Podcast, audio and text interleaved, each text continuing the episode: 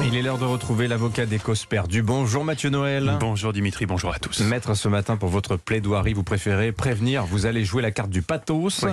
Il faut dire que le sort de votre cliente, la première ministre Elisabeth Borne, vous émeut particulièrement. Oui Dimitri, et je suis sûr qu'à l'issue de ma plaidoirie, la situation de ma cliente émouvra jusqu'à ceux mêmes qui la détestent et qui, la voyant ramer, ne peuvent s'empêcher de se dire, sous cap ou sur micro, Bien fait pour sa gueule. alors comment, oui, comment vais-je accomplir ce miracle de vous faire soudainement aimer Elisabeth Borne, austère technocrate, à côté de qui même Didier Lallemand paraît funky Eh bien, simplement en vous invitant à comparer vos to-do list de la semaine dans votre iPhone. Moi, par exemple, rappeler la CAF, payer l'électricien, acheter cadeau de fin de saison à Bétou pour m'excuser de lui avoir fait croire qu'il avait plus d'enfants qu'il n'en avait. Merci. Dimitri, trouver un personnage rigolo à incarner samedi soir pour la soirée déguisée chez Anissa. Amine Dada en tenue de camouflage. Original, on valide. Anissa, racheter de la 1664 pour la soirée déguisée. Et pensez à consulter un peu plus le site de Météo France pour avoir un truc plus précis à répondre quand Dimitri demande quel temps il va faire ce week-end que Eh ben, tu verras.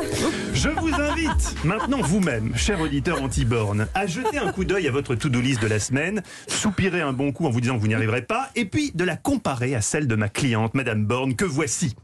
En plus de devoir trouver un accord de gouvernement d'ici la fin de semaine, on ne sait pas trop comment, la Première ministre doit aussi préparer son discours de politique générale, trancher la question épineuse du vote de confiance et soigner sa cote de popularité qui dévisse. Ça fait peur. Ça fait peur, comme vous dites. Tous les experts témoignent en notre faveur. Ainsi, selon le chercheur Marc Lazare, directeur du Centre d'histoire de Sciences Po, je cite, la marge de manœuvre d'Elisabeth Borne est assez étroite. Bien vu. Comme quoi, voilà un chercheur qui n'est pas directeur du Centre d'histoire de Sciences Po pour rien, même si mon chauffeur de taxi, Maurice Jaffot, diplômé pour sa part de la Polytechnic School of G7, était arrivé à la même conclusion dès jeudi dernier. Non, un seul Premier ministre a eu autant de défis à relever en si peu de temps, Dimitri. Buzz l'éclair. Non, Bérégovoy, ça c'est mal fini.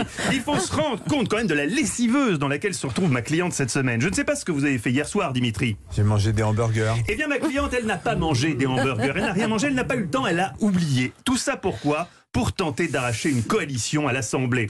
Mais même Tom Cruise, qui vous le savez Dimitri peut beaucoup, ne pourrait pas y arriver sans trucage. Elisabeth Borne, c'est le bouclier humain d'Emmanuel Macron. Pendant qu'au G7, Monsieur boit du schnapps pépouze et se régale de délicieuses saucisses en faisant des vannes sur les pectoraux de Poutine avec Boris Johnson dans un beau château bavarois, ma cliente se tape tout le sale boulot à Paris. Comment voulez-vous, Dimitri, inciter des adversaires politiques à rejoindre une coalition quand personne n'est plus capable d'identifier clairement votre ligne politique? C'est à peu près comme essayer de draguer sur Tinder sans mettre sa photo.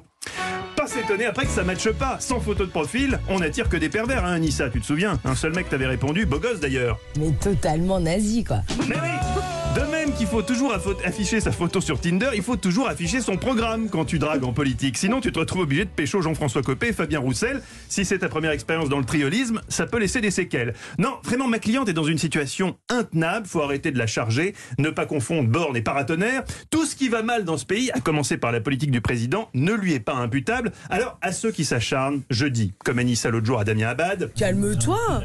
T'as eu peur pour ce son. Je te connais, t'as eu peur. T'avais raison, j'avais j'avais plus de trash en stock, mais je me suis dit, c'est la fin de saison, ça serait dommage de se quitter fâché. Bref, le message que je veux passer dans ma plaidoirie ce matin, c'est avant de critiquer Elisabeth Borne, commencez tous par bien balayer devant vos portes. Oui, c'est vrai, côté charisme, c'est pas Martin Luther King. Oui, le fun n'est pas son atout majeur, puisqu'il faut bien admettre que les discours de ma cliente sont aussi grisants que l'oraison funèbre d'un pasteur luthérien fribourgeois aux obsèques d'un bébé mort, un dimanche de novembre, pluvieux. Depuis des semaines, Oui. le gouvernement est au travail et prend les mesures nécessaires pour protéger chacun. Oui, c'est chiant. Mais, mais nous, sommes-nous vraiment plus charismatiques, plus fun, plus compétents? Avant de critiquer Elisabeth Borne, regardons-nous dans le miroir et posons-nous la question. Sommes-nous vraiment nous-mêmes si irréprochables? Ça se trouve, je suis une toxo. Voilà, si ça se trouve, Anissa est une toxo, alors de grâce, un peu d'indulgence envers le locataire de Matignon, qui agace aussi peut-être un peu parce qu'elle est une Heureusement, les temps changent, puisque vous aurez noté, Dimitri, cette situation historique qu'on a aujourd'hui. Si Yael Braun-Pivet est bien élue au perchoir tout à l'heure, trois femmes aux plus hautes fonctions de la République. Forcément, on se dit, Tout fout le camp. non, on se dit c'est génial, Dimitri. Souvenez-vous, on s'est mis d'accord aux conférences de réduction. C'est génial. Vous m'avez convaincu. Mon regard a totalement changé. Sur Elisabeth Sur Elisabeth. Ben oui, bien sûr. hein. On va la- un on peu peut- d'indulgence On quand peut même. l'appeler Elisabeth. Vous pouvez l'appeler Lisa. Babette, même. Babette, ah oui, pourquoi même moi j'ose pas. Babette Borne. Merci beaucoup Mathieu Noël. On vous retrouve à 16h dans Historiquement votre programme. Trois personnages qui ont l'amour du risque. Gino Bartali, incroyable cycliste italien qui était résistant, qui a porté des messages dans son vélo pendant la guerre. Rémi Julienne, évidemment. Évidemment le cascadeur des gens. Et Jérôme Kerviel, il a l'amour du risque euh, financier. Pas surtout pour les autres, avec l'argent des autres. Mais il est très drôle, Jérôme. Kerviel. Il est très drôle sur Twitter. oui. Voilà. Merci beaucoup, Mathieu Noël. 7h47.